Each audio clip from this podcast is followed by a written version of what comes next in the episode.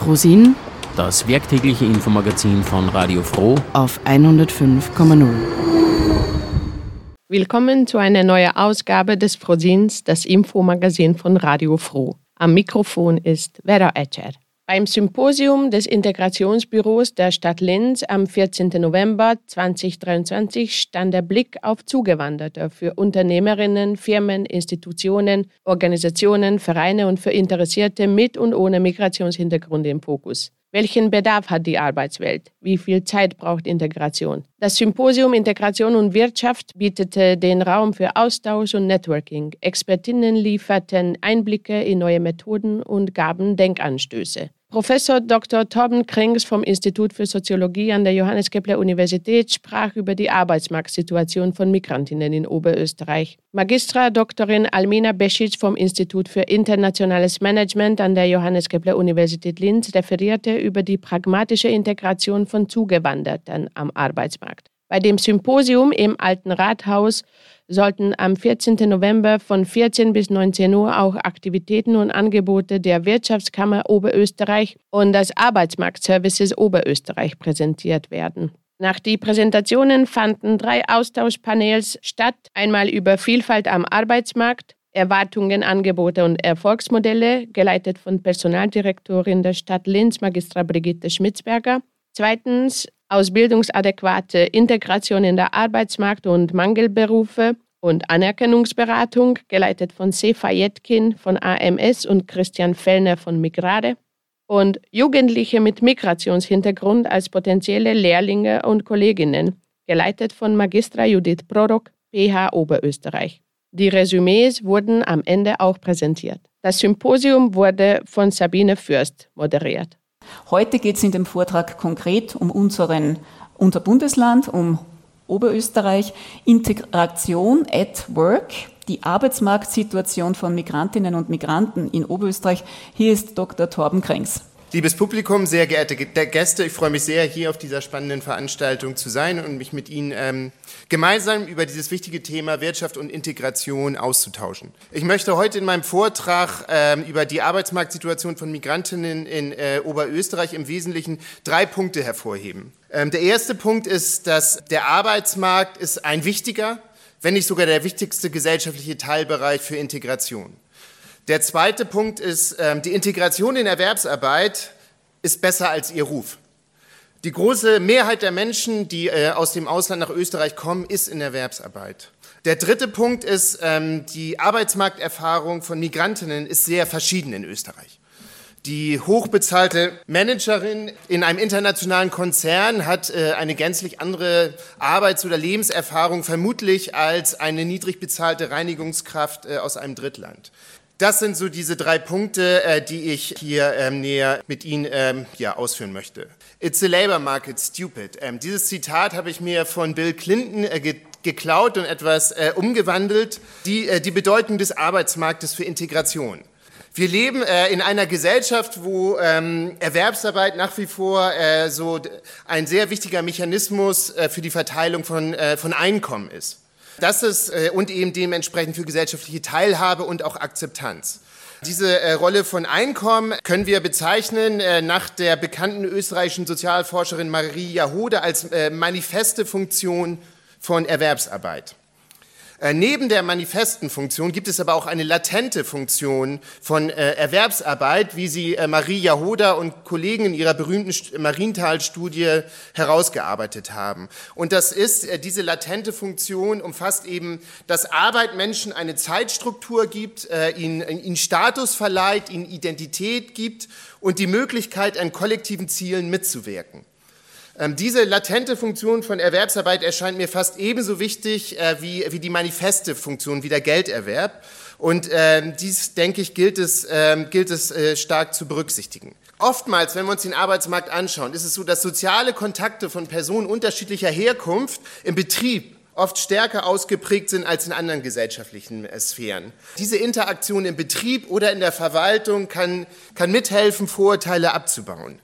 Es gibt natürlich auch Arbeitsplätze in Oberösterreich, die stark segmentiert sind nach Herkunft, wo Menschen hauptsächlich mit herkunftsgleichen Personen zusammenarbeiten. Da passiert es vielleicht etwas weniger, aber grundsätzlich gilt, dass äh, ja eine gelebte betriebliche Sozialintegration sicherlich das Potenzial hat, äh, ein multiethnisches Miteinander im Arbeitsplatz und darüber hinaus zu fördern. Ich denke, dieser Punkt ist, ist, ist, ist sehr wichtig ohne jetzt Ungleichheiten im Arbeitsmarkt außen vor zu lassen, aber eben der Betrieb oder äh, die Verwaltung als ein Ort der Interaktion, wo Gruppen unterschiedlicher Herkunft zusammenkommen. Ich denke, das ist ein ganz wichtiger Punkt.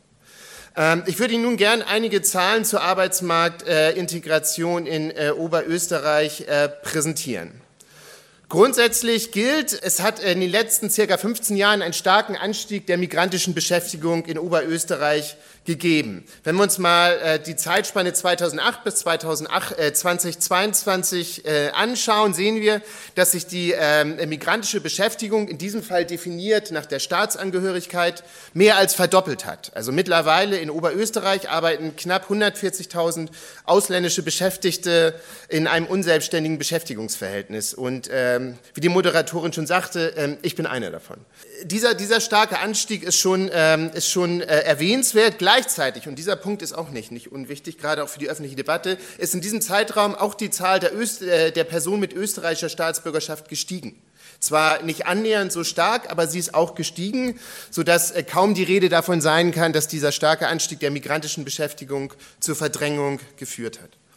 Wo kommen die Migrantinnen her in den letzten 15 Jahren? In einem erheblichen Ausmaß aus den neuen EU-Mitgliedsländern, insbesondere aus Rumänien und aus Ungarn, aber auch äh, aus Drittstaaten. Wir haben einen Anstieg äh, der Migration aus Bosnien erlebt äh, und in jüngeren Jahren etwa aus Syrien oder, oder zuletzt ähm, aus der Ukraine. Ähm, insgesamt denke ich, was ins Auge sticht, ist so die Diversität der, der Migration, also nach, nach Qualifikation, nach beruflicher Stellung, aber vor allem auch nach Herkunft. Laut der Datenbank äh, des Arbeitsministeriums äh, äh, arbeiten in äh, Oberösterreich Beschäftigte aus über 170 Ländern was, äh, äh, wie ich denke, sehr wohl ja ein Merkmal für diese äh, oder ein Beispiel für diese Diversität ist. Interessant ist, ähm, dass trotz dieser starken, ähm, äh, des starken Anstiegs der migrantischen Beschäftigung die allgemeine Beschäftigungsquote in Oberösterreich zwischen 2008 und 2022 relativ stark gestiegen ist. Beschäftigungsquote heißt der Anteil der, ähm, der Bevölkerung äh, in der Gruppe 15 bis 64, die einer Erwerbsarbeit nachgehen, selbstständig und unselbstständige Erwerbsarbeit. Diese Beschäftigungsquote äh, ist in Oberösterreich von circa 71 Prozent auf 77 Prozent angestiegen. Ich denke, das ist dahingehend interessant, weil ja immer in diesem, äh, im Zusammenhang mit, äh, mit äh, dem Thema Migration die Debatte auftaucht, Verdrängung oder nicht. Äh, wenn wir uns nur diese Zahlen anschauen, äh, ist relativ klar, dass in einer globalisierten Wirtschaft und Österreich oder Oberösterreich sind offene Volkswirtschaften, dass dort die Ausweitung des Arbeitskräfteangebots äh, nicht äh, einhergeht mit einem Rückgang der Beschäftigungschancen für die inländische Bevölkerung. Ich denke, das ist ein wichtiger Punkt. Es gibt keine fixe Zahl an Jobs. Äh, der Arbeitsmarkt entwickelt sich in einem dynamischen Verhältnis von Angebot und Nachfrage. Äh, mehr, äh, ein erweitertes Arbeitskräfteangebot kann bedeuten mehr Jobs. Es gibt mehr Menschen, die Güter nachfragen oder, oder auch Dienstleistungen. Also die Annahme, mehr, äh, ein größeres Arbeitsangebot führt zu weniger Beschäftigung, diese Annahme kann man sicherlich nicht stützen. Das steht übrigens nicht in einem Widerspruch dazu, dass es in bestimmten Bereichen des Arbeitsmarktes, ähm, und ich denke hier vor allen Dingen an einige Niedriglohnsegmente, dass es da durchaus einen gewissen Verdrängungswettbewerb gegeben hat, aber hauptsächlich innerhalb migrantischer Gruppen. Also zugespitzt formuliert kann man wahrscheinlich für einige Niedriglohnsegmente sagen, dass neu ankommende Migrantinnen, insbesondere aus den EU-Beitrittsländern, einige Migranten, die schon länger in Österreich ansässig sind, äh, verdrängt haben, was sich dann auch seinen Ausdruck darin findet, dass die Arbeitslosenquote in Oberösterreich leicht angestiegen ist, aber am stärksten bei Migrantinnen aus Drittstaaten. Ähm, also das nur so als, ähm, als Ergänzung dazu. Grundsätzlich halten wir fest, in einer ja, offenen Volkswirtschaft heißt ein erweitertes Arbeitskräfteangebot nicht ein Rückgang der Beschäftigungschancen für die hier ansässige Bevölkerung. Schauen wir uns mal die Beschäftigungsquoten in Oberösterreich nach Herkunft und Geschlecht an. Ähm, Männer, die in Österreich äh, geboren sind, haben eine Beschäftigungsquote von äh, 81 Prozent in Oberösterreich. Dass es aber nicht Männer aus Österreich sind oder aus der alten EU, die die höchste Beschäftigungsquote haben, sondern Männer aus den neuen EU-Mitgliedsländern und äh, aus dem ehemaligen Jugoslawien äh, mit circa 86, 87 Prozent. Die Gruppe, äh, die hier etwas abfällt von der Beschäftigungsquote, sind Frauen aus Drittstaaten mit circa 50 Prozent. Ähm, das ist auch keine große Überraschung und entspricht weitgehend dem internationalen Forschungsstand, dass, äh, dass Frauen aus äh, tendenziell ärmeren Drittstaaten in den hochentwickelten OECD-Ländern meistens eine etwas niedrigere Beschäftigungsquote haben. Wo arbeiten äh, Menschen äh, in Oberösterreich? Hier äh, der Durchschnitt der migrantischen Beschäftigung, der liegt bei 20 Prozent in Oberösterreich. Überdurchschnittlich viele Migrantinnen in der Gastronomie arbeiten in Oberösterreich. Knapp 40 Prozent. Überdurchschnittlich hoch der Anteil in der Industrie, auf dem Bau, nichts Neues unterdurchschnittlich hoch, und das ist vielleicht auch interessant für die spätere Diskussion, im öffentlichen Sektor. Also wir sehen, Migranten sind ziemlich eindeutig im öffentlichen Sektor in Oberösterreich unterrepräsentiert. Äh, wenn ich jetzt von Migrantinnen rede, ich habe unterschieden nach äh, fünf verschiedenen Gruppen, meine ich immer das Geburtsland, nicht äh, die Staatsbürgerschaft. Qualifikationsanforderungen des ausgeübten Berufs in Oberösterreich. Wir sehen, dass bei Menschen, die in Österreich geboren wurden oder in der alten EU, also heißt EU bis 2004, dass dort circa 50 Prozent der Menschen in einem Beruf äh, arbeiten mit einer hohen Qualifikationsanforderung. Das spiegelt teilweise auch ein relativ hohes äh, Bildungsniveau dieser, äh, dieser Gruppe nieder. Aber das Bildungsniveau äh, ist äh, offensichtlich nicht das einzige. Drittstaaten, dort haben äh, 30 Prozent der Menschen äh, ein hohes Bildungsniveau, aber nur circa 20 Prozent arbeiten in solch einem Beruf. Das ist die schon angesprochene Dequalifizierung von Migrantinnen in Oberösterreich, die äh, tatsächlich eine große Herausforderung im Arbeitsmarkt darstellt. Also man kann festhalten, dass diese drei Gruppen, neue EU, ehemaliges Jugoslawien und Drittstaaten, äh, dass die äh, äh, am oberen Ende unterrepräsentiert sind und am unter, unteren Ende, also bei Tätigkeiten im Wesentlichen Hilfskräftetätigkeiten, überrepräsentiert sind. Teilweise, wie gesagt, ähm, entspricht das auch dem Bildungsniveau. Bei Migrantinnen aus Drittstaaten haben ungefähr ein Drittel äh, ein eher niedrigeres äh, Bildungsniveau. Aber es geht es auch um, äh, um mehr Faktoren als nur um das Bildungsniveau. Ich habe hier die Wahrscheinlichkeit berechnet, einen höher qualifizierten Job in Oberösterreich äh, anzutreten im Vergleich zu in, in Österreich geborenen Bevölkerung. Menschen aus der alten EU haben eine um circa 30 Prozent höhere Wahrscheinlichkeit als Menschen aus Österreich in einem hochqualifizierten Beruf zu arbeiten, wenn man Faktoren wie Bildung, Geschlecht, Alter, Betriebszugehörigkeit und Branche berücksichtigt. Offensichtlich der große Kontrast ist wieder zu den anderen drei Gruppen. Menschen aus dem ehemaligen Jugoslawien, aus Drittstaaten oder aus der neuen EU äh, haben eine um 70 bis 80 Prozent geringere Wahrscheinlichkeit, in einem hochqualifizierten Beruf zu arbeiten, selbst wenn zum Beispiel das Bildungsniveau berücksichtigt wird. Ähm, also das ist wieder, äh, würde ich so deuten, als ein ja, Beleg für diese ähm, Dequalifizierung. Auf Englisch würde man vielleicht vom Brain Waste äh, sprechen teilweise. Also sicherlich ein Faktor, der hier mit reinspielt und der in dieser Analyse nicht berücksichtigt werden konnte, ist die Sprache. Also die Sprachkompetenz konnte man hier nicht berücksichtigen. Das ist mit Sicherheit ein wichtiger Grund für diese große Diskrepanz. Äh, andere Gründe, die mir einfallen, sind möglicherweise mangelnde soziale Netzwerke äh, um äh, in diese höher qualifizierten Berufe zu kommen. Anerkennung von Qualifikation oder die Nichtanerkennung von Qualifikation, besser gesagt, aber sicherlich, sicherlich auch Diskriminierung. Also wir wissen aus, aus der Forschung, dass bestimmte Gruppen von Migrantinnen haben eine höhere Wahrscheinlichkeit, am Arbeitsmarkt diskriminiert zu werden als, als andere. Spaltung nach Herkunft im oberösterreichischen Arbeitsmarkt. Wir sehen hier den Anteil äh, an atypischen Beschäftigungsverhältnissen im Hinblick auf Leiharbeit oder Befristung. Der Durchschnitt in Oberösterreich liegt bei 6,2 Prozent. Wir sehen, dass Menschen aus den schon genannten drei Gruppen einen überdurchschnittlich hohen Anteil haben, in diesen äh, atypischen Beschäftigungsverhältnissen zu sein die ähm, in gewisser Hinsicht ein zweischneidiges Schwert sind. Die Leiharbeit kann äh, ein Einstieg in den Arbeitsmarkt sein für Personen, die äh, Schwierigkeiten haben, in den, ich nenne es mal, regulären Arbeitsmarkt reinzukommen. Andererseits hat die Leiharbeit ein hohes Prekaritätspotenzial, äh, vor allen Dingen dann, wenn die Leiharbeit eine, ja, eine, dauerhafte, ein, ein dauerhaftes Beschäftigungsverhältnis bleibt und nicht der Übergang in ein unbefristetes Beschäftigungsverhältnis gelingt, was, was in der Regel die Norm ist. Wir wissen aus der Forschung, dass circa nur 20 Prozent aller Leiharbeitskräfte tatsächlich dann auch, auch übernommen werden. Aber wie gesagt, hier die zentrale Botschaft, Personen aus diesen drei Gruppen, Ex-Jugoslawien, neue EU, Drittstaat, deutlich überrepräsentiert in solch ähm, atypischen Beschäftigungsverhältnissen.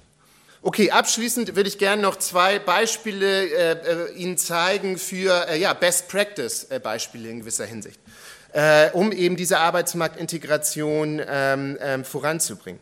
Ähm, das erste ist äh, die Karriereplattform des österreichischen Integrationsfonds. Ich glaube, die gibt es seit 2020 und die Idee dahinter ist eben eine niedrigschwellige Vernetzung von Asylberechtigten mit Unternehmen. Äh, wir wissen, dass von allen Gruppen am Arbeitsmarkt Asylberechtigte äh, die geringste Beschäftigungsquote haben die größten Schwierigkeiten haben aufgrund institutioneller Hürden, also insbesondere natürlich die Dauer des Asylverfahrens, aber eben auch die bekannten Schwierigkeiten bei der Anerkennung von Qualifikationen. Auf jeden Fall, diese Karriereplattformen scheinen relativ erfolgreich zu sein. Also es gab hier zum Beispiel vor einigen Monaten äh, so eine äh, Veranstaltung im Postlogistikzentrum in Alhamming in Oberösterreich mit der Integrationsministerin, die wohl relativ gut, äh, gut äh, gelaufen ist. Also solche niedrigschwelligen Vernetzungsangebote erscheinen mir ähm, sehr, sehr zielführend. Das zweite Beispiel, Mitbestimmung im Betrieb. Wir wissen, in Österreich ist, äh, ist die äh, betriebliche Mitbestimmung ein, ein, ein, ein, hohes Gut. Und hier, denke ich, gibt es neue Möglichkeiten, auch in herkunftsverschiedenen Betrieben mehr eben äh, diese, diese Mitbestimmung zu nutzen. In Österreich äh, wurde 2006 das Arbeitsverfassungsgesetz geändert. Seitdem gibt es das passive Wahlrecht äh, für Migrantinnen aus Drittstaaten bei Betriebsratswahlen. Ich weiß, dass ich mein Standing nicht unbedingt erhöhe, wenn ich immer auf Deutschland verweise als Best Practice Beispiel. Aber ähm, bei diesem Thema Betriebsräte und Mitbestimmung, glaube ich, zeigt die Erfahrung aus Deutschland tatsächlich, wie sehr dadurch neue Möglichkeiten der Partizipation in Deutschland schon seit den 1970er Jahren eröffnet wurden. Seitdem hat es Tausende von Migranten gegeben, die als Betriebsrätinnen gewählt wurden und einige hundert auch als Betriebsratsvorsitzende.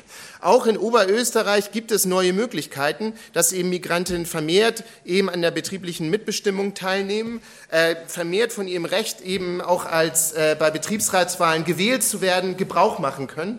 Und eben, wie gesagt, dieses, die äh, betriebliche Mitbestimmung ist ein hohes demokratisches Gut und ich denke, es ist ein Bereich, wo äh, der sicherlich noch mehr genutzt werden kann, letztendlich auch für die Integration äh, in, äh, in Arbeit. Ähm, das waren im Wesentlichen meine Punkte und ich freue mich nun auf Ihre Nachfragen und Diskussionen. Danke sehr.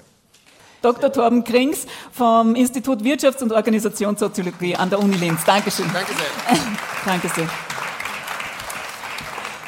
Ja, er hat uns eintauchen lassen in die Arbeitsmarktsituation von Migrantinnen und Migranten in Oberösterreich.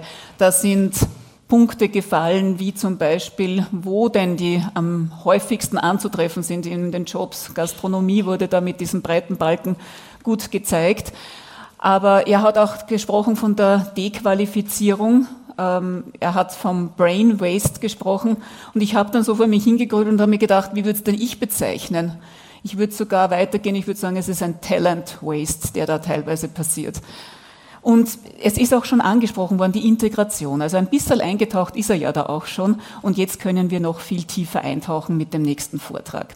Die Vortragende ist Professorin am Institut für internationales Management an der Johannes Kepler Universität in Linz und befasst sich in ihrer Forschung unter anderem mit der Integration von Migrantinnen und Migranten am Arbeitsmarkt. Und jetzt lässt sie uns eben in genau dieses spannende Feld eintauchen und bringt uns die pragmatische Integration näher also Zugewanderte am Arbeitsmarkt in Oberösterreich und Österreich.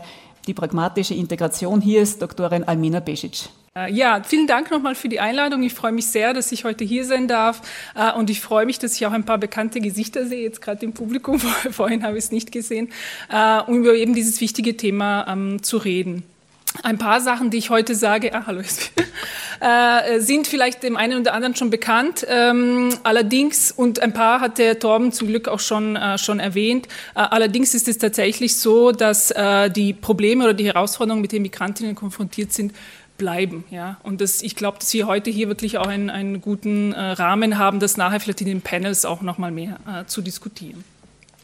Äh, genau, das heißt, ich freue mich, einen kurzen Impuls äh, zu geben äh, und auch ein Beispiel äh, über diese sogenannte pragmatische Integration zu geben an einem Projekt, äh, das wir gerade durchführen am, am, Institut, beziehungsweise auch mit anderen Kollegen von der, von der JKU, über Vertriebene aus der, aus der Ukraine. Genau, wenn wir über Migration und Arbeit reden, dann kann ich mich eigentlich nur anschließen an die vorherigen Redner und sagen, äh, die typischen Migrantinnen, die gibt es nicht. Ja. Ähm, und es gibt äh, übrigens auch äh, seit diesem Jahr ein Buch von Gudrun Biffel, das auch Migration und Arbeit heißt. Das würde ich auch jedem, der sich da, dafür interessiert, ans, ans Herz legen. Da gibt es ganz spannende Einsichten auch.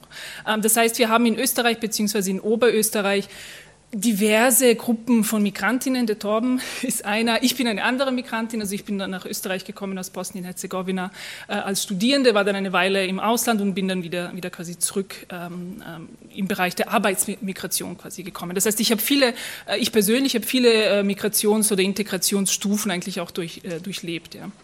Ähm, was es aber auch gibt, und was auch meine Vorredner ähm, erwähnt haben, ist, dass es einen Konsens darüber gibt, dass Arbeit eben auch die soziale Integration fördert. Die Frage ist dann, und die können wir wahrscheinlich auch nachher äh, nochmal mehr diskutieren, und ich werde immer ein bisschen drüber äh, darauf eingehen in, in den nächsten Folien, ist, was für eine Art von Arbeit. Ja? Reden wir über Dequalifizierung oder reden wir über Arbeit, die, die der eigenen Qualifikation äh, entspricht?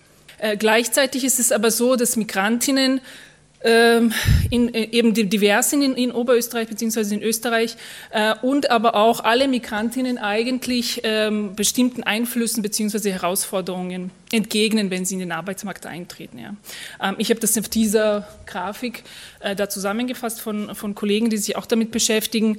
Äh, und zwar äh, gibt es eben diese Einflüsse auf der Makroebene, auf der institutionellen Ebene auf der mesoorganisationalen Ebene und auch auf der individuellen Ebene. Also was bringen diese Personen eigentlich mit? Ja? Äh, und eben auch in Österreich ist der Fall, dass wir Zugewanderte haben, die unterschiedliche Voraussetzungen äh, mitbringen und sich dann dadurch aber auch gleichzeitig mit unterschiedlichen bzw. divergierenden Integrationsbedingungen konfrontiert sind. Das heißt, man kann schwer, so wie es du auch am Anfang gesagt hast, Dor, man kann schwer vergleichen, die Managerin, war die aus Deutschland? Die, die, die, Managerin quasi mit jemandem, der, der als Asylsuchender beispielsweise nach Österreich gekommen ist. Äh, wobei eben die, die unterschiedlichen Faktoren ineinander äh, hineinspielen und trotzdem äh, äh, Migrantinnen auf, auf verschiedenen Weisen betreffen. Und ich werde werde jetzt auf ein paar in den nächsten Folien eingehen. Ähm, genau, auf der makroinstitutionellen Ebene können wir eigentlich starten mit den, äh, mit den rechtlichen Rahmenbedingungen im Allgemeinen. In Österreich ist es eben das Ausländerbeschäftigungsgesetz und ich rede jetzt äh, überwiegend über äh, Drittstaatsangehörige, klar. Äh, quasi. Äh, das Ausländerbeschäftigungsgesetz regelt auch den Zugang zum Arbeitsmarkt. Ich habe hier zwei Beispiele angeführt, die unterschiedlichen Zugänge. Zum Beispiel jemand, der eine Rot-Weiß-Rot-Karte besitzt, äh, als hochqualifiziert im Vergleich äh, zu einer Ukrainerin, äh, einem Ukrainer mit dem vertriebenen Status, die über die Massenzustromsrichtlinie nach Österreich gekommen sind. Da gibt es äh, eben enorme Unterschiede, vor allem auch auf, in Bezug auf ich würde mal sagen, mittel- bis langfristige Integration nicht nur am Arbeitsmarkt, sondern, sondern auch allgemein. Ja. Ähm, was aber in Österreich schon der Fall ist und eigentlich auch einen Einfluss auf Standortattraktivität hat, ist die Befristung als Norm. Ja? Das heißt, wenn man an, nach Österreich kommt und den Zugang zum Arbeitsmarkt möchte, hat man eigentlich ausschließlich befristete Aufenthaltstitel und es ist äh, zeitlich nicht so schnell, würde ich jetzt mal sagen, äh, dass man in, in eine Niederlassung kommt. Ja? Und vor allem für Personen, die sich das aussuchen können, äh, hat das einen Einfluss darauf, komme ich nach Österreich oder komme ich nicht nach Österreich. Äh, wenn ich jetzt mich als, äh, als Beispiel nehme, ich bin gekommen, ich darf es gar nicht sagen, 2004 als Studierende äh, und habe dann ja, nach ungefähr zehn Jahren in Österreich äh, quasi eine Niederlassung äh, bekommen. Das heißt, zehn Jahre muss man, habe ich jetzt persönlich einfach investiert, äh, um, um sagen zu können, ja, ich kann mich jetzt langfristig in Österreich auf, auf, äh, aufhalten. Und dazwischen war ich äh, auf verschiedenen, unter anderem eben die Rot-Weiß-Rot-Karte, auf verschiedenen ähm, Aufenthaltstiteln, die, die kurzfristig vielleicht bis mittelfristig ähm, angesetzt sind. Das heißt, diese Befristung als Norm hat auch einen Einfluss darauf, wer kommt denn zu uns und wer, wer kann hier bleiben. Ja. Dann als nächster Punkt, der wurde eben schon erwähnt, auch von, von meinen beiden Vorrednern, da gehe ich jetzt gar nicht so sehr darüber ein, weil wir werden auch ähm, in einem der Panels, glaube ich, darüber, äh, darüber mehr sprechen, ist diese langwierige, Monate, jahrelange Problematik mit der Anerkennung von, von Qualifikationen. Ich sehe ein paar, paar Leute nicken genau. Äh, äh, also in Österreich extrem langwierig und teilweise auch segmentiert, hängt davon ab, welcher Beruf, hängt teilweise auch davon ab, welches, äh, welches Bundesland. Und hat eben auch davon, da, ähm, eine Auswirkung darauf, wer kommt hier und wer, wer, möchte eigentlich herkommen und sich das quasi, das quasi antun. Und wir haben eben ein paar Beispiele auch aus, ähm, aus unserem Projekt mit den Ukrainerinnen, mit welchen Problematiken eben diese auch konfrontiert sind bei der Anerkennung von Qualifikationen. Äh, und als letzter Punkt auf dieser, also es gibt viele Punkte auf der Makroebene, aber das letzte Punkt, den ich heute anführen möchte, ähm, ist auch das äh, gesellschaftspolitische Umfeld. Ja, da geht es einerseits um die Migrations- und Integrationspolitik, ähm, wobei ich dazu sagen muss, dass diese natürlich nicht ausschlaggebend ist für, äh, ob jetzt jemand quasi kommt nach Österreich für die Arbeitsmarktintegration. Allerdings sendet diese doch ähm, eine gewisse Signalwirkung ja für, für Menschen, die, die hier einwandern. Ähm, und ähm, noch ein allgemeiner Punkt, was für allgemeine Perspektiven habe ich im Aufnahmeland, also jetzt in unserem Beispiel in Österreich, habe ich Karrieremöglichkeiten oder hänge ich in meinem dequalifizierten Job fest, äh, salopp gesagt, ähm, aber auch Bildungsmöglichkeiten für meine Kinder, also Familienmöglichkeiten für meine Familie und generell die Lebensqualität für Migrantinnen. Diese Punkte spielen eben alle eine Rolle, nicht nur für die Arbeitsmarktintegration, aber auch für die Integration allgemein. Ja. Dann auf die nächste Ebene, die, die organisationale Ebene quasi. Da geht es eben zu dem Zugang zum Arbeitsmarkt. Der ist, wie ich äh, bereits vorhin erwähnt habe, äh, vom Aufenthaltsstatus abhängig. Ähm, und wie wir es auch gehört haben vorhin vom, vom Torben, Migrantinnen ähm, allgemein sind in Österreich oftmals beschäftigt unter dem Qualifikationsniveau und haben, das hast du jetzt nicht erwähnt in deinem Vortrag, glaube ich, aber haben niedrigere Löhne als die Inlandsbevölkerung. Und es gibt sehr viel Diskriminierung am Arbeitsmarkt. Von der JGU haben wir auch einige Studien eigentlich ähm, darüber gemacht, wie man quasi als äh, Frau mit Kopftuch gesehen wird am Arbeitsmarkt im Vergleich zu einer Frau ohne Kopftuch und so weiter. Das heißt, das sind auch alles Herausforderungen, die auf dieser organisationalen Ebene ähm, auftreten. Dann ein Punkt, der öfter äh, erwähnt wird, ist, dass Selbstständigkeit vielleicht als Alternative gelten kann zur unbefristeten äh, zu, zur Beschäftigung. Und es ist tatsächlich so, dass migrantisches Unternehmertum in Österreich an Bedeutung gewinnt, ja, in den letzten Jahren. Ähm, aber wir müssen uns auch fragen, wer sind die Leute, die quasi in, in das migrantische Unternehmertum wechseln und warum. Äh, und vermehrt sind es tatsächlich Flüchtlinge oder eben geflüchtete Personen, die das machen, um Arbeitslosigkeit zu vermeiden. Und deswegen habe ich hier auch die die quasi Selbstständigkeit als Alternative, als, äh, als Fragezeichen hingestellt, ob das wirklich, äh, wirklich die Alternative sein kann. Und dann als letzter Punkt, äh, auf der mikroindividuellen Ebene, also es geht nicht nur darum, wenn Sie sich nochmal dieses Dreieck vor Augen führen, was quasi von außen auf die Migrantinnen herangetragen wird, sondern auch, welche Menschen sind das denn oder welche individuellen Charakteristiken haben diese Menschen, die, die nach Österreich kommen. Äh, da geht es um Demografie als Frau mit Migrationshintergrund, das kann ich jetzt auch salopp sagen, hat man es allgemein schwerer am Arbeitsmarkt ja im Vergleich, im Vergleich zu Männern. Du hast es ja auch in deinen Daten äh, gut, äh, gut ähm, gezeigt. Ähm, aber auch das Herkunftsland spielt eine Rolle und gar nicht so sehr die kulturellen Unterschiede, die vielleicht immer in den Medien oder öfters in den Medien propagiert werden, sondern auch wirklich die systemischen Unterschiede. Also wie, welches, von welchem System kommt man nach Österreich, wie sehr äh, muss man sich quasi anpassen an, an, das österreichische System. Und auch eben Art, die Art der Migration. Ähm, und dann als, als vorletzter Punkt eben Sprache und Spracherwerb, dazu komme ich dann nachher nochmal mit ein paar Beispielen. Und die sozialen Netzwerke einerseits, die eigene Community vor allem am Anfang äh, sehr nützlich, quasi um überhaupt Fuß zu fassen. Aber um äh, in, in, der Gesellschaft aufzusteigen oder in der Arbeit aufzusteigen, sind die sozialen Netzwerke mit der Mehrheitsgesellschaft eigentlich das Um und Auf. Und wenn ich jetzt nochmal zurückgehe zu den Faktoren, das heißt, diese drei Faktoren beeinflussen Migrantinnen unterschiedlich, ja, äh, und sind aber alle miteinander verbunden.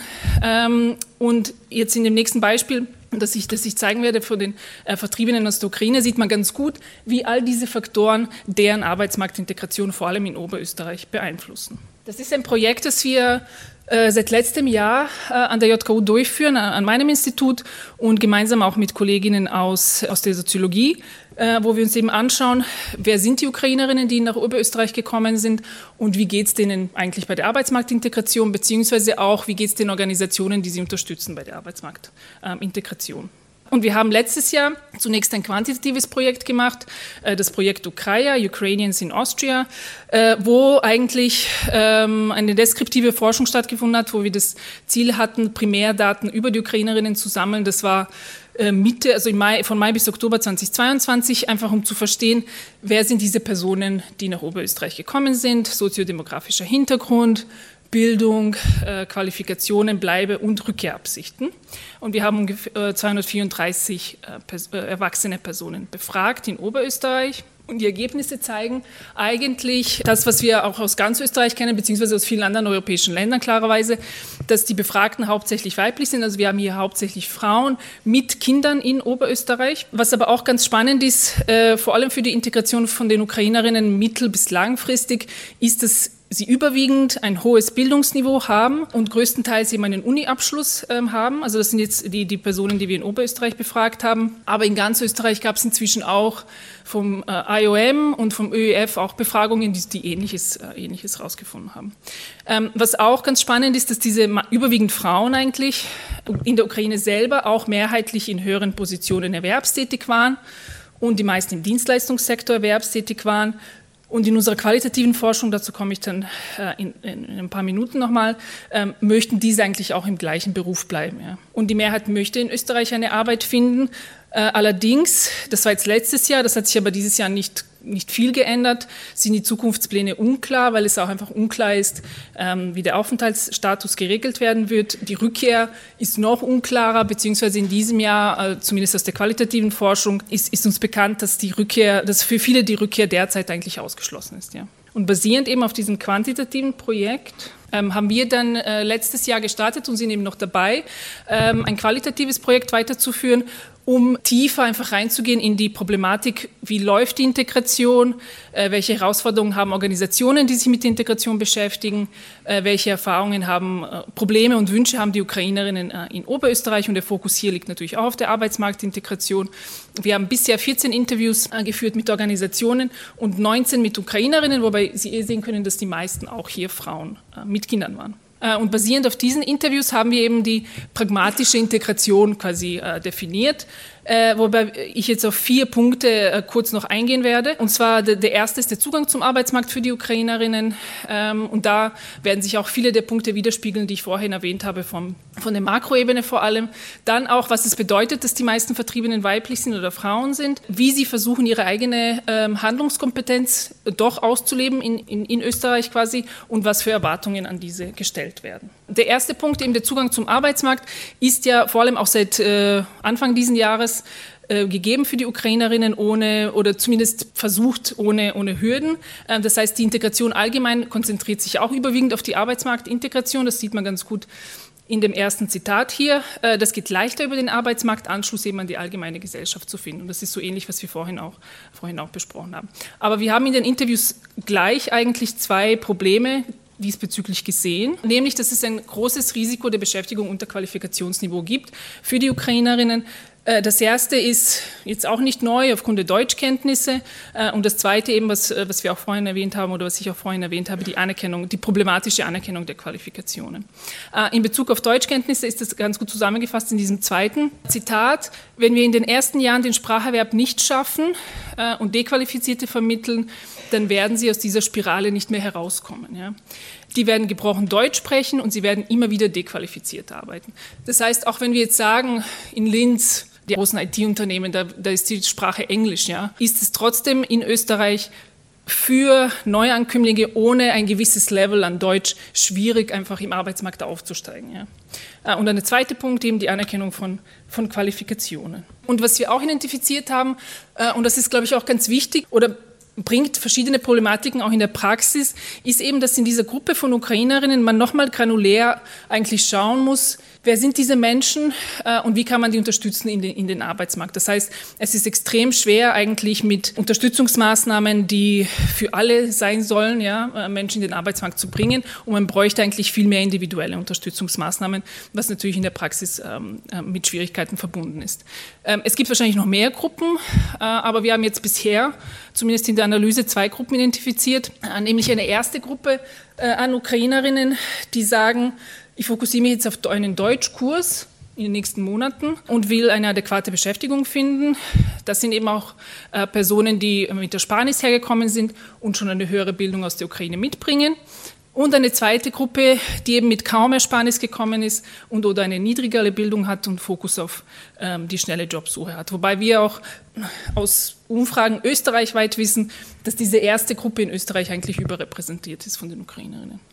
Äh, und hier jetzt nochmal, ich weiß jetzt, ich weiß nicht, wie oft Sprache erwähnt, äh, aber es ist eigentlich in in allen Interviews, die wir durchgeführt haben, mit den äh, Hilfsorganisationen und den Ukrainerinnen gekommen, dass die Sprache klarerweise ein, eines der wichtigsten Punkte ist für Integration. Vor allem aber auch äh, für diejenigen, die einen adäquaten Job oder eine adäquate Stelle finden möchten, weil äh, Sie wissen das ja alle besser als, als ich. Die, Angeboten von, die Angebote von Deutschkursen bis zu einem gewissen Niveau sind ja flächendeckend eigentlich geboten. Ähm, allerdings wird das ab einem höheren Niveau B1, B2 schwieriger. Äh, und die Frauen, vor allem, die wir interviewt haben, finden es extrem schwer, einfach dies zu vereinbaren. Erstens mit der Kinderbetreuung, weil diese Kurse oftmals auch am Abend angeboten werden, aber auch diese Kurse selber zu finanzieren.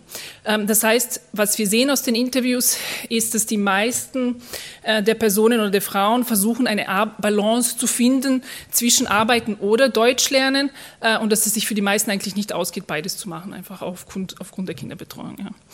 Und ein letzter Punkt, der vielleicht nicht so oft ähm, gesehen wird auch, ist, äh, dass eigentlich alle äh, unsere Interviewpartnerinnen gesagt haben, dass Dialekt eine große Herausforderung ist in Oberösterreich für sie. Äh, sie lernen ja auch Hochdeutsch, ja, in den Kursen teilweise. Und bei Jobsuche, bei Jobinterviews und auch in der Kommunikation mit den Kolleginnen ist der Dialekt äh, für viele eine, eine große Herausforderung eigentlich. Dann eben als nächster Punkt, dass die Vertriebenen weiblich sind, wie ich es schon erwähnt habe. Und hier äh, möchte ich gar nicht so sehr äh, ins Detail gehen, nur eben erwähnen, dass die größte Herausforderung, die von unseren Interviewpartnerinnen erwähnt wurde, äh, ist eben die Kinderbetreuung, die auch dazu führt, dass es eigentlich eine verringerte Arbeitsbereitschaft gibt von diesen Frauen. Es war ganz spannend für uns, äh, mit diesen Frauen zu reden, weil die Ukrainerinnen sind es aus der Ukraine gewohnt, dass es eigentlich eine flächendeckende Ganztags-Kinderbetreuung gibt was wir auch nicht gewusst haben, von 7 bis 18 Uhr. Das ist quasi der, deren Erfahrung und die Erfahrung, die sie aber hier gemacht haben in Oberösterreich, vor allem im ländlichen Bereich, ist eine ganz andere. Ja. Ähm, das heißt, dass es wenig Kinderbetreuung gibt. Äh, und eigentlich haben es viele so beschrieben, äh, dass es ein, eine Art vicious circle ist. Ja. Also sie kriegen Kinderbetreuung, wenn sie einen Job haben, aber sie kriegen keinen Job, weil sie keine Kinderbetreuung haben. Ja. Äh, und dazu kommt noch, dass oftmals, und ich kenne das auch aus, aus Österreich, ich habe hab schon ein Kind, dass man sehr viel auf die familiären Strukturen angewiesen ist, dass oftmals Frauen auch ohne diese Strukturen ja, gekommen sind. Das heißt, diese Möglichkeit auch nicht ähm, haben. Dann als dritter Punkt äh, eben, dass die Vertriebenen ihre eigene Handlungskompetenz ausüben. Äh, in der Forschung nennen wir das Agency. Und das ist für uns ganz spannend gewesen, weil wir eben durch die Interviews herausgefunden haben, dass die Ukrainerinnen besser vernetzt sind untereinander äh, und besser über ihre Rechte Bescheid wissen als jetzt andere Kohorten, die, die früher nach Österreich gekommen sind. Ähm, was aber schon sehr stark oder eklatant war in den Interviews, ist, dass alle erwähnt haben, dass sie äh, einen fehlenden Kontakt mit Oberösterreicherinnen haben. Das heißt, mehr Kontakt mit den Einheimischen ist sehr, sehr gewünscht von, von den Ukrainerinnen. Genau, und ich habe es ja schon erwähnt, Ukrainerinnen wollen arbeiten und viele, und ich würde auch mich jetzt trauen, quasi hier zu sagen, die meisten wollen eine adäquate Tätigkeit, haben aber eben diese paradoxe Situation. Einerseits soll ich, das ist tatsächlich auch so gewesen in den Interviews, soll ich jetzt die Mühe reinstecken, quasi in diesen Deutschkurs und in diese Nostrifikation, wenn ich nicht weiß, ob ich in zwei Jahren eigentlich noch in Österreich sein will, darf, wie auch immer. Ja. Das heißt, es gibt so eine ambivalente äh, Situation von den, von den Ukrainerinnen hier ähm, in Oberösterreich. Und als letzter Punkt gibt es eben einen sehr starken Druck auf der anderen Seite, also es ist wieder auf der Makroebene würde ich sagen, äh, seitens der Politik, dass die Ukrainerinnen sehr schnell ein selbstbestimmtes Leben führen sollen, was ja sie selber auch wollen, aber die Frage ist, ob das wirklich quasi miteinander vereinbar ist. Ja? Was ist für die Politik ein selbstbestimmtes Leben, was ist für die Ukrainerinnen ein selbstbestimmtes Leben. Und ein letzter Punkt eben mit dem Druck. Es gibt auch einen Druck seitens der Unternehmen in Oberösterreich, das sieht man schon und es ist auch sehr positiv, dass es ein aktives Auftreten von Unternehmen gibt, weil sie sich eben auch, das sieht man da in, in die lese ich jetzt nicht alle vor, aber in den, in den Zitaten, weil sie sich erhoffen, eben den Arbeitskräftemangel eventuell abzudecken. Aber äh, wir haben trotzdem diese typischen Branchen, Tourismus, Industrie, Reinigung. Genau, und jetzt nochmal zum Schluss die pragmatische ähm, Integration. Der Fokus ist primär Eintritt in den Arbeitsmarkt und das Ziel ist eben die Selbstständigkeit und Unabhängigkeit. Ähm, und das bringt natürlich viele Vorteile, weil eben ähm, Arbeitsmarktintegration zu sozialen Integration führen kann. Aber wenn es sich darum, wenn es darum geht, dass es eine Beschäftigung unter Qualifikationsniveau ist, bringt das eben auch erhebliche Risiken, vor allem ähm, mittel- und langfristig für die Integration von diesen Personen. Ja. Äh, und schließen möchte ich mit diesem Zitat. Aber gute Integrationsarbeit, eine pragmatische Integrationsarbeit, gar nicht jetzt aus humanitären Gründen, sondern auch aus volkswirtschaftlichen Gründen, sollten die ersten Jahre extrem gut nützen, damit die Leute relativ schnell auf ihren eigenen Beinen stehen können. Und was das bedeutet, ist eben für verschiedene Akteure äh, unterschiedlich. Vielen Dank und ich freue mich auf die Diskussion.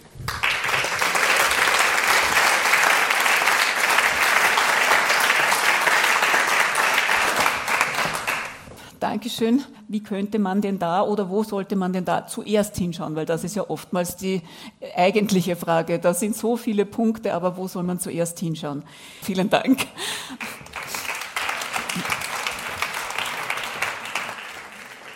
Dr. Torben Krings vom Institut für Soziologie an der Johannes Kepler Universität sprach über die Arbeitsmarktsituation von Migrantinnen in Oberösterreich bei dem Symposium Integration und Wirtschaft. Es äh, fand am 14. November im Alten Rathaus statt. Und ich habe gerade die Möglichkeit, mit Professor Dr. Torben Krings zu sprechen. Der Professor hat eine transnationale Erwerbsbiografie. Der stammt aus Deutschland und hat auch in Irland gelebt. Jetzt lebt er auch lange in Linz. Warum haben Sie dieses Thema als Forschungsthema für sich selbst ausgesucht? Ja, das ist eine gute Frage. Ja, erstmal schön äh, guten Morgen. Ähm, ja, und äh, vielen Dank für die Einladung. Das Thema, ähm, also ich komme traditionell aus der Ecke Arbeitsmarktforschung äh, und ich habe schon bei äh, meiner Promotion in Irland damals das Thema Gewerkschaften und Arbeitsmigration ähm, äh, untersucht, weil mir äh, insbesondere so die Bedeutung transnationaler Arbeitsmobilität, äh, wie sie Irland zu Beginn des 21. Jahrhunderts erfahren hat, Österreich auch in den letzten Jahren, insbesondere seit, den Öffnung, seit der Öffnung des Arbeitsmarktes, ähm, weil, äh, weil mir ja die Bedeutung dieser, dieser Arbeitsmobilität äh, sehr, sehr präsent war. Und ja, in, in vielerlei Hinsicht im, im, im, im Arbeitsmarkt bewegen wir uns zu, zunehmend äh, in, in einem Bereich, wo äh, in zum Beispiel in Österreich mittlerweile 25 Prozent der Bevölkerung einen Migrationshintergrund hat. Also es ist sehr prägend, also Diversität, ähm, äh, multinationale Vielfalt äh, ist sehr prägend für die Arbeitswelt von heute. Sie haben über ein betriebliches Sozialintegration gesprochen. Was heißt es genau? Und äh, können Sie und kennen Sie auch vielleicht praktische Beispiele dazu? Und dieses, dieses Konzept betriebliche Sozialintegration, äh, das stammt von dem äh, deutschen Soziologen äh, Werner Schmidt. Äh, und damit ist äh, eben gemeint, dass der Betrieb eine ja sehr wichtige äh, gesellschaftliche Sphäre ist, äh, in der tagtäglich Interaktion stattfindet zwischen Menschen unterschiedlicher Herkunft, wo in gewisser Hinsicht äh, diese Herkunftsunterschiede bis zu einem gewissen Grad nivelliert werden, also ähm, äh, etwas, ähm, etwas ähm, abgebaut werden. Damit ist, äh, ist, ist gemeint, dass oftmals Kontakte zwischen Menschen unterschiedlicher Herkunft im Betrieb oder in der Verwaltung stärker ausgeprägt sind als in äh, anderen gesellschaftlichen Teilbereichen. Ähm, wenn man sich so das Thema Arbeitsmarkt und Migration anschaut, dann fällt natürlich sofort ins Gesicht so Ungleichheiten nach jetzt beruflicher Stellung oder auch nach, äh, nach dem äh, Gehaltsniveau. Ähm, das will ich auch überhaupt nicht wegdiskutieren. Gleichzeitig, äh, ungeachtet dieser Ungleichheiten, gibt es eben immer noch so eben diese Sphäre des täglichen Miteinanders, äh, Seite an Seite, eben am Arbeitsplatz. Äh, und äh, die Bedeutung dieses, äh, dieses äh, Miteinanders erscheint mir sehr wichtig für die soziale Integration, die dann auch über den Betrieb äh, hinausgehen kann. Äh, sprechen Sie hier eher über die multiethnische Integration oder sind hier zum Beispiel auch ähm, junge Mütter involviert? Weil das ist jetzt auch eine andere Lebensphase, wie sie dann zurückkommen. Und sie haben einfach eine andere Lebensweise, wenn sie zurück in der Wirtschaft kommen nach dem Karenzpause. Ja, ähm, das, das ist, äh, ist, äh, ist natürlich äh, richtig. Ähm, also ich habe jetzt hauptsächlich so dieses eher diese multiethnische ähm, Arbeitsplätze im, im, im Blickfeld gehabt. Ähm, also, äh, wie gesagt, eine herkunftsverschiedene Belegschaft, die ungeachtet von, ich nenne es mal so, strukturellen Ungleichheiten, äh, dennoch äh, im, im äh, Arbeitsplatz häufig, häufiger miteinander in Austausch kommt, äh, als jetzt in äh, anderen gesellschaftlichen Bereichen. Das ist so der Kern dieses Konzepts der betrieblichen Sozialintegration. Also dieses Konzept setzt letztendlich auch voraus äh, einen sogenannten betrieblichen Universalismus, dass es äh, äh, gleiche Rechte äh, für alle gibt. Ähm, also nach dem Beschäftigungsverhältnis beispielsweise oder nach der Möglichkeit der betrieblichen Mitbestimmung in, in Betriebsräten, ähm, dass da dieses, dieses Prinzip ähm, des betrieblichen Universalismus zur Anwendung kommt. Und wird das in, in Oberösterreich auch gelebt? Teilweise, ähm, wie es wie es mir scheint. Also teilweise wird dieses Prinzip des betrieblichen Universalismus natürlich tendenziell unterminiert durch ähm, äh, atypische Beschäftigungsverhältnisse wie etwa Leiharbeit, wo der oder die Leiharbeiterin eben nicht zu den gleichen Bedingungen äh, arbeiten, Seite an Seite mit ihren Kolleginnen der Stammbelegschaft. Es gibt Arbeitsplätze, die stark nach Herkunft segmentiert sind, also wo im Wesentlichen zum Beispiel in der Gastronomie teilweise äh, Menschen äh, nur mit, auf Englisch würde man sagen, Co-Nationals zusammenarbeiten. Ähm, in, in, in solchen äh, Arbeitsplätzen findet dieser Austausch natürlich weniger statt. Aber es gibt mit Sicherheit, gerade in größeren Unternehmen, viele Beispiele doch auch für solch eine ähm, äh, gelebte äh, Sozialintegration für ähm, interaktiven Austausch im, im, im Arbeitsplatz, ohne, wie gesagt, über Ungleichheiten oder möglicherweise auch ähm, äh, Exklusions- oder Diskriminierungserfahrungen äh, hinwegzuschauen. Das höre ich immer sehr gern an, aber irgendwie habe ich das Gefühl, das ist die Theorie. Und ob, ob ähm, irgendwelche praktische Umsetzungen oder Umsetzmöglichkeiten auch angeboten werden? Oder was könnten zum Beispiel Unternehmen dafür tun, dass, dass diese Universalität dann gelebt wird? Zum Beispiel eben, wie gesagt, das Prinzip der, der gleichen Regeln im, im, äh, im Arbeitsplatz, äh, beispielsweise die Gründung von Betriebsräten zu ermöglichen. Also wir wissen, dass jetzt Migrantinnen aus Drittstaaten seit 2006 auch als Betriebsrätinnen in Österreich gewählt werden können. Also wir haben hier ja diese Tradition der betrieblichen Mitbestimmung, die meiner Meinung nach auch ein hohes demokratisches Gut ist. Also da mehr Form der, ähm, der sozialen Partizipation zu unterstützen, das, das erscheint mir ein Weg, also um eben dieses äh, betriebliche Miteinander auch, auch zu fördern. Also es geht nicht darum, Herkunftsunterschiede komplett zu negieren oder, oder wegzudiskutieren. Es geht eher darum, auf der Basis ja, universalistischer Regeln in einem öffentlichen Raum äh, gemeinsam zusammenzuarbeiten und dadurch eben auch den Austausch äh, von Menschen verschiedener Herkunft untereinander zu fördern. Bei dem Symposium gaben noch drei Austauschpanels. Eine war über die ausbildungsadäquate Integration in den Arbeitsmarkt und Mangelberufe und Anerkennungsberatung. Da haben Sie auch teilgenommen. Was haben Sie davon gelernt und mitgenommen? Einiges.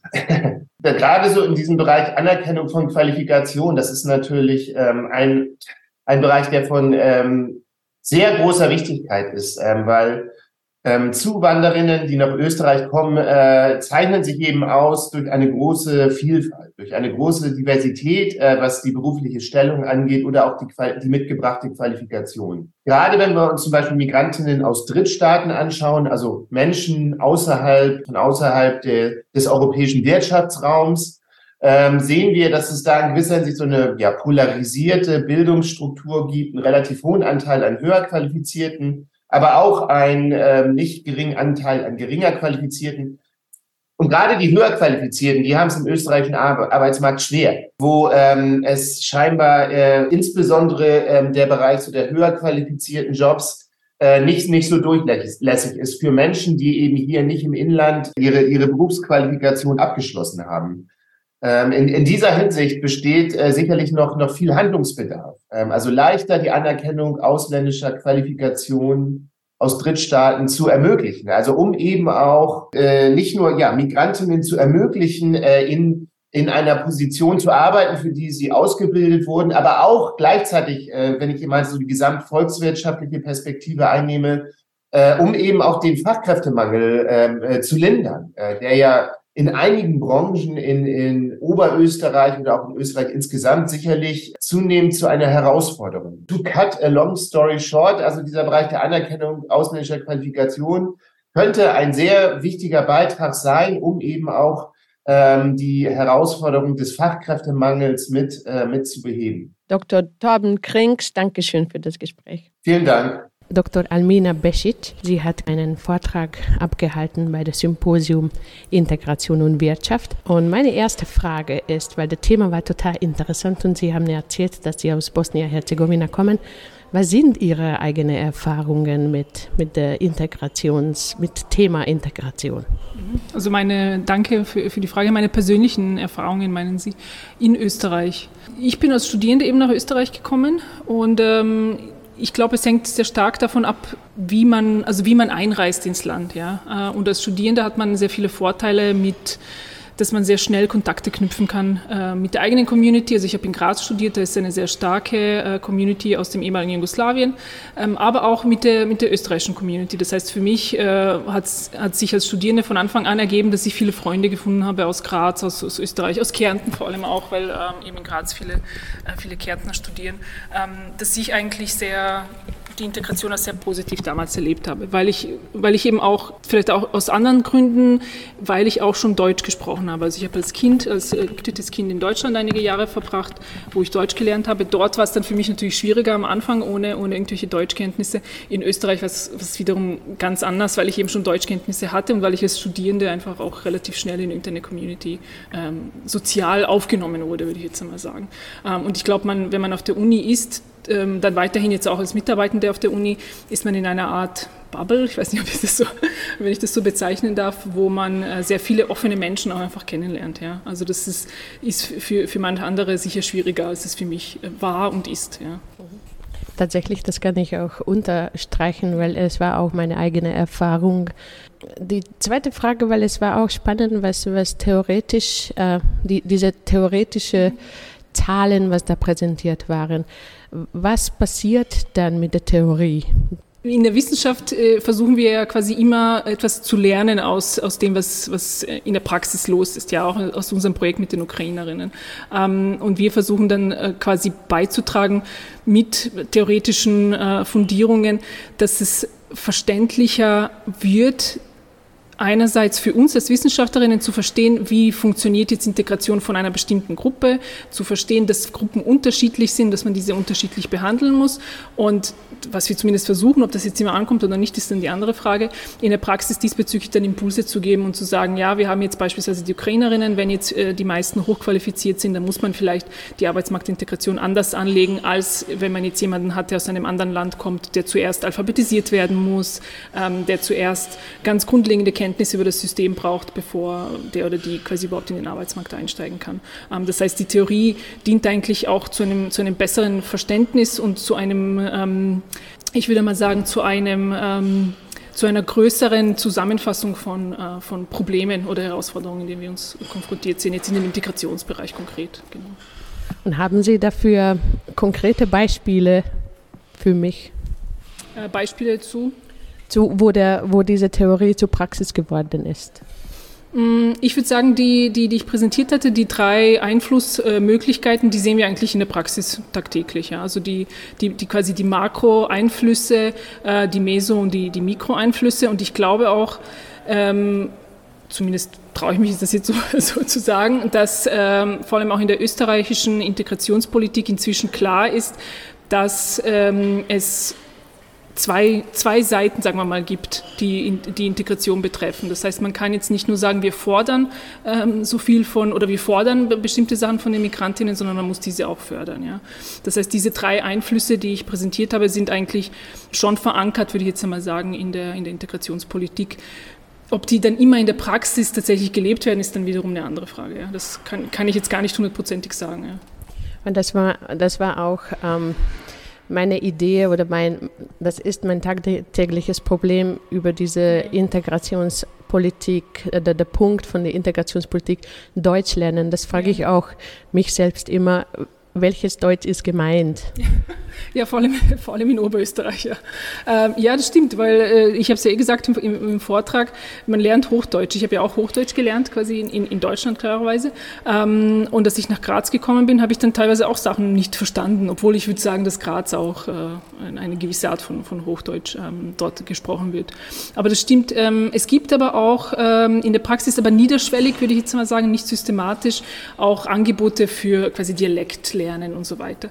Aber, und das kommt eben auch aus, nicht nur aus meinem Vortrag raus, sondern aus dem, was wir bis jetzt gehört haben, es geht nicht ohne äh, soziale Kontakte mit den Einheimischen. Ja. Und diese aufzubauen als Person, jetzt beispielsweise jetzt als Ukrainerin, die herkommt, niemanden kennt, zufällig auch in Österreich gelandet ist, also jetzt ohne vorherige Kontakte in Österreich gelandet ist, ist einfach schwierig. Ja. Und das sieht man, das haben Sie auch gesagt, als Studierende ist es wiederum was anderes, weil da wird man einfach reingeschmissen ja in diese Gruppe.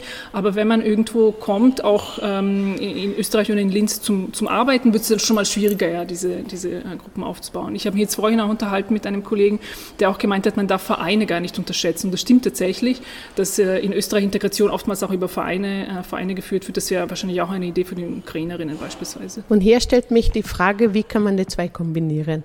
Wie können wir zum Beispiel diese Migrationsvereinsarbeit mit einem österreichischen Vereinsarbeit kombinieren? Zum Beispiel, ich weiß, es gibt Leihomas. Genau.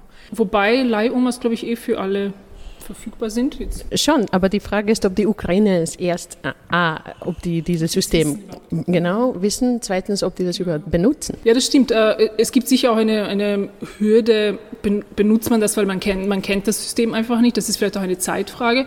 Und es ist sicher auch so, dass äh, die ukrainischen Vereine, die es jetzt gibt, ich kenne jetzt zum Beispiel zwei in Linz, da kann ich jetzt gar nicht sagen, wie sehr, ob die überhaupt und wie sehr die vernetzt sind mit, mit anderen österreichischen Vereinen. Also da gibt es sicher noch Luft nach oben für äh, organisationale Vernetzung, würde ich jetzt einmal sagen, dass die Leute auch wissen, okay, das und das gibt's und dazu habt ihr auch die Möglichkeit, beispielsweise jetzt auf eine Leihoma zurückzugreifen. Und was ist überhaupt eine Leihoma und wie funktioniert das und wo meldet man sich da an und so weiter. Ja. Oder auch umgekehrt, dass zum Beispiel der Leihoma-Verein ukrainische Omas. Zum Beispiel, genau. Also dass, dass man, ja, es stimmt, dass man sich auch als, als Verein quasi, quasi öffnet, ja. Ähm, das ist ähm, einerseits, also ich sehe das von zwei, von zwei Ebenen, würde ich jetzt mal sagen. Einerseits niederschwellig, dass die Vereine sagen, äh, ja, wir öffnen uns und wir gehen da auf die ukrainischen Vereine zu. Äh, und andererseits aber vielleicht auch äh, tatsächlich von der Politik hier, die sagt, okay, wir fördern das jetzt, jetzt vermehrt für die soziale Integration. Ich glaube auch, das ist eine Zeitfrage. Ja? Also die, äh, wenn ich, ich rede jetzt immer über die Ukrainerinnen, die sind nicht so lange da. Ja? Also es, man, es kommt einem selber lang vor, glaube ich, wenn man seit eineinhalb Jahren im, im, ähm, mit Krieg leben muss, klar klarerweise. Aber in der Integrationsarbeit sind wir eigentlich erst am Anfang. Äh, und das sind Sachen, die können, könnten sich auch ergeben ja, in, in den nächsten Monaten. Ja, aber die, diese Zahlen oder diese Ideen, was Sie hier präsentiert haben, ist für viele eigentlich äh, 30-jährige Geschichten schon. Genau, genau. also es ähm, wiederholt sich ja alles in Kreisen, würde ich so sagen. Ähm, wir, wir, in Österreich haben ja viel Erfahrung eben mit Ex-Jugoslawien. Ja, und viele, viele Sachen wiederholen sich, ja, aber trotzdem sind die, die Menschen auch andere Menschen, die kommen. Und wir haben auch eine andere Situation jetzt am Arbeitsmarkt, wir haben eine andere Situation in der Gesellschaft wie aufnahmefähig ist die Gesellschaft, wie aufnahmewillig ist die Gesellschaft, ist vielleicht auch ganz anders, als es damals in den 1990er Jahren war, ähm, als eben die, die Leute aus dem ehemaligen Jugoslawien gekommen sind. Was ist das Unterschied von der Aufnahmegesellschaftsseite? Äh, ich glaube, das ist jetzt meine persönliche Meinung, äh, ich glaube viel mehr fragmentiert äh, einfach. Ich glaube, der Krieg im ehemaligen Jugoslawien war ein Schock einfach, weil es ein, ein quasi erster Krieg wieder mal in Europa war. Das ist auch ähnlich mit der Ukraine, das stimmt schon. Aber man hat auch andere Erfahrungen gemacht, sagen wir mal in Österreich mit anderen Zugewanderten, wo man, glaube ich, auch ich würde gar nicht sagen die Gesellschaft an sich, weil es gibt sehr viel, äh, die Aufnahmegesellschaft ist sehr stark hier äh, eigentlich und der, der Support der Zivilgesellschaft ist sehr stark eigentlich für, für die ähm, Eingewanderten, sondern vielleicht auch, wie die Integrationspolitik dem gegenübersteht. Ja, das ist vielleicht auch ein, ein Unterschied im, Vergleich zu den 1990er Jahren, weil sich vieles einfach geändert hat geopolitisch und das kann man nicht ignorieren. Auch nicht ähm, die Entwicklungen, die jetzt in der Ukraine stattfinden, sind einfach nicht in einem Vakuum, sondern passieren einfach in einem geopolitischen Raum. Dankeschön, Dr. Almina Besic. Danke Ihnen. Das Symposium Integration und Wirtschaft wurde vom Integrationsbüro der Stadt Linz am 14. November 2023 organisiert. Vizebürgermeisterin Magistratina Blöchel bedankt sich dafür. Das Symposium Integration und Wirtschaft dient dazu, dass wir auf der einen Seite Expertenwissen teilen durch verschiedene Vorträge zu spannenden wirtschaftlichen Themen und auf der anderen Seite Vereine und Organisationen vernetzen. Unter Einbindung von AMS und Wirtschaftskammer haben wir hier gemeinsam mit externen Experten Impulse und Ideen für neue Projekte im Integrationsbereich gesammelt. Unser Ziel ist es, als Industriestadt, die sich im Bereich der Energiewende, der Spitzentechnologie und der Digitalisierung dynamisch weiterentwickelt, Menschen dabei zu unterstützen, ihre Fähigkeiten, ihre Ressourcen einzubringen, Ausbildungen zu machen und den Beruf zu wählen, wo sie ihre Ressourcen bestmöglich einsetzen können. Das Symposium als Plattform hat sehr positives Feedback erhalten, denn wir konnten alle unser Wissen weiterentwickeln und sind hoch motiviert, hier gemeinsam eine gute Zukunft zu gestalten. Vielen Dank dem Integrationsbüro und allen Beteiligten, die einen Beitrag dazu geleistet haben, dass dieses Symposium als neue Plattform installiert werden kann. Das war das heutige Frosin zu Thema Integration und Wirtschaft. Am Mikrofon war Vera Etcher.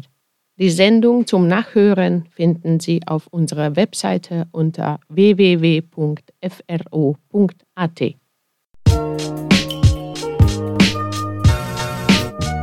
Frosin.